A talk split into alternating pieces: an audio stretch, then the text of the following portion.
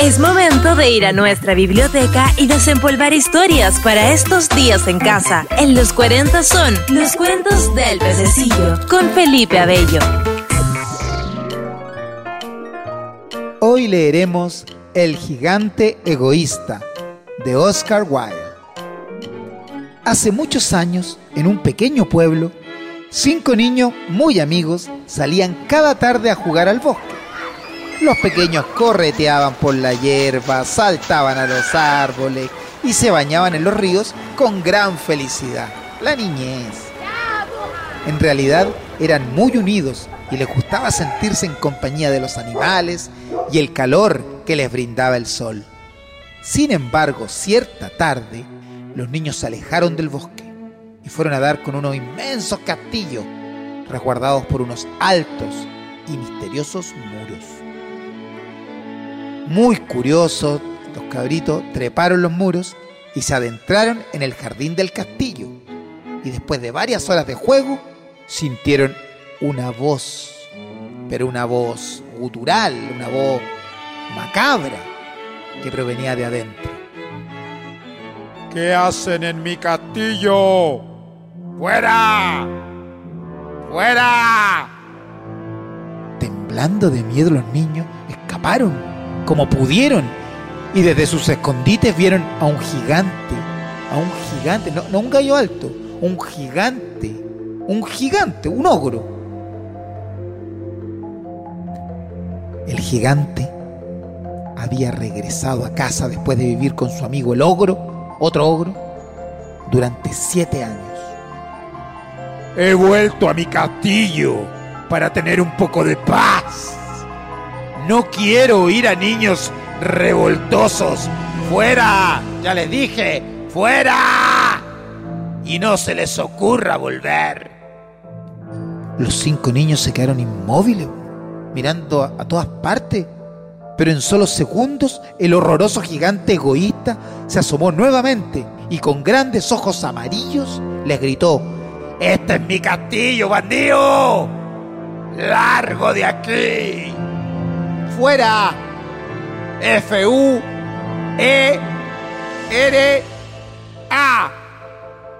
A todo esto el gigante no sabía deletrear muy bien, por eso le costó. Sin pensarlo dos veces, los niños salieron disparados a toda velocidad de aquel lugar hasta perderse en la lejanía. Para asegurarse de que ningún otro intruso penetrara en el castillo, el gigante reforzó los muros con plantas repletas de espinas y gruesas cadenas que apenas dejaban mirar hacia el interior. Además, en la gran puerta de hierro que daba a la entrada del castillo, colgó un cartel que decía, propiedad privada, prohibido el paso a cualquier persona, sobre todo a los niños. A pesar de todas estas medidas de seguridad, los niños no se dieron por vencidos y eran traviesos, y cada mañana se acercaban sigilosos a los alrededores del castillo para contemplar al gigante, para, molestarlo. Ahí se quedan un rato aleciando y después con tristeza se iban para la casa. No podían entrar. Tiempo después, tras la primavera, arribó el verano, luego el otoño, finalmente el invierno. En pocos días, la nieve cubrió el castillo del gigante y le aportó un aspecto sombrío y feo. Los fuertes vientos arreciaban en las ventanas y las puertas y el gigante permanecía sentado en su sillón deseando que regresara el calorcito. Era friolento el gigante.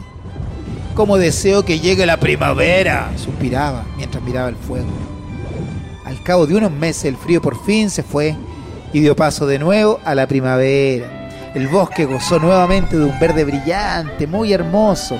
El sol penetró en la tierra y los animales abandonaron sus guaridas para poblar y llenar de vida la región.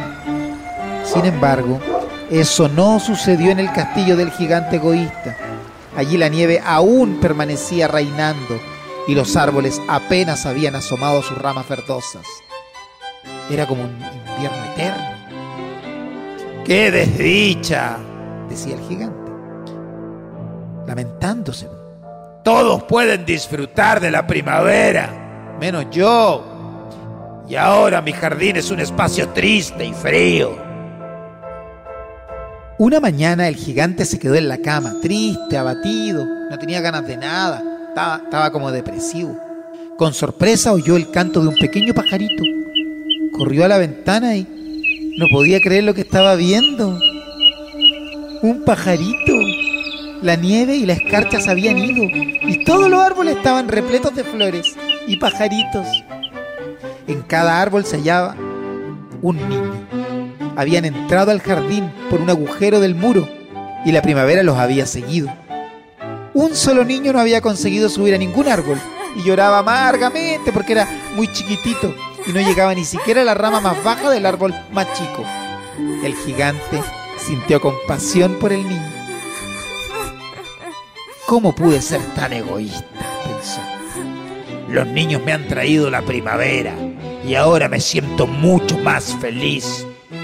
Derribaré el muro y lo convertiré en un parque para que los niños disfruten. Pero antes debo ayudar a ese pequeño a subir al árbol. Mira, el gigante cambió, cambió su mentalidad. El gigante bajó raudamente las escaleras y entró en su jardín. Pero cuando los niños lo vieron se asustaron tanto que volvieron a escapar. Solo quedó el pequeño que tenía los ojos llenos de lágrimas, por lo que no pudo ver acercarse al gigante. Para su sorpresa, las flores se comenzaron a marchitar, la hierba se tornó gris y los árboles comenzaron a llenarse de nieve de nuevo. No llores, murmuró con dulzura, colocando al pequeño en el árbol más próximo. Inmediato el árbol se llenó de flores y ahora no solo los árboles ofrecían unas ramas verdes y hermosas, sino que las flores también habían decidido crecer. Cuando los demás niños comprobaron que el gigante se había vuelto bueno y amable, regresaron corriendo al jardín a seguir leseando. El gigante reía feliz y tomaba parte en sus juegos, que solo interrumpía para ir derribando el muro con un mazo.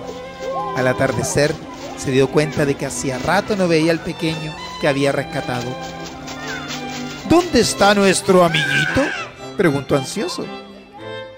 Pero los niños no lo sabían. Pasaron la semana y al salir de la escuela todos los días los niños iban a jugar al hermoso jardín del gigante bueno. Y todos los días el gigante les hacía la misma pregunta. ¿Ha venido el pequeño hoy? Y también todos los días tenían la misma respuesta. No sabemos dónde encontrarlo, tío. La única vez que lo vimos fue el día en que derribaste el muro. El gigante se sentía triste por eso, porque extrañaba, se había encariñado con el guachito, fíjate. Solo lo alegraba ver jugar a los demás niños. Los años pasaron y el gigante se hizo viejo. Llegó un momento en que ya no pudo jugar con los niños, pues le dolía la espalda, achaques de viejo. Una mañana de invierno estaba asomado a la ventana de su dormitorio cuando de pronto vio un árbol precioso en un rincón del jardín. Las ramas doradas estaban cubiertas de delicadas flores blancas y de frutos plateados, y debajo del árbol se hallaba el pequeño niño Por fin ha vuelto, exclamó el gigante de alegría. Ya viejito ya. Olvidándose de que tenía las piernas muy débiles, corrió las escaleras y atravesó el jardín. Pero al llegar junto al pequeño, enrojeció de cólera. ¿Quién te ha hecho daño? Tienes señales de clavos en las manos y en los pies. Por muy viejo y débil que esté, mataré a las personas que te hayan hecho esto. Entonces el niño sonrió dulcemente y le dijo, Tranquilo, calma, no te enfades y ven conmigo, gigante. Hace mucho tiempo me dejaste jugar en tu jardín, le dijo el niño. Ahora quiero que vengas a jugar al mío, a mi jardín, que se llama Paraíso. Esa tarde, cuando los niños entraron en el jardín para jugar con la nieve, encontraron al gigante bueno muerto, pacíficamente, tranquilo, recostado en un árbol y cubierto de flores blancas. Oh, niño era Jesús. Me entró una basurita al ojo. Este fue otro de los cuentos del pececillo en los 40. Felipe Abello nos trajo otra historia para nuestros días en casa.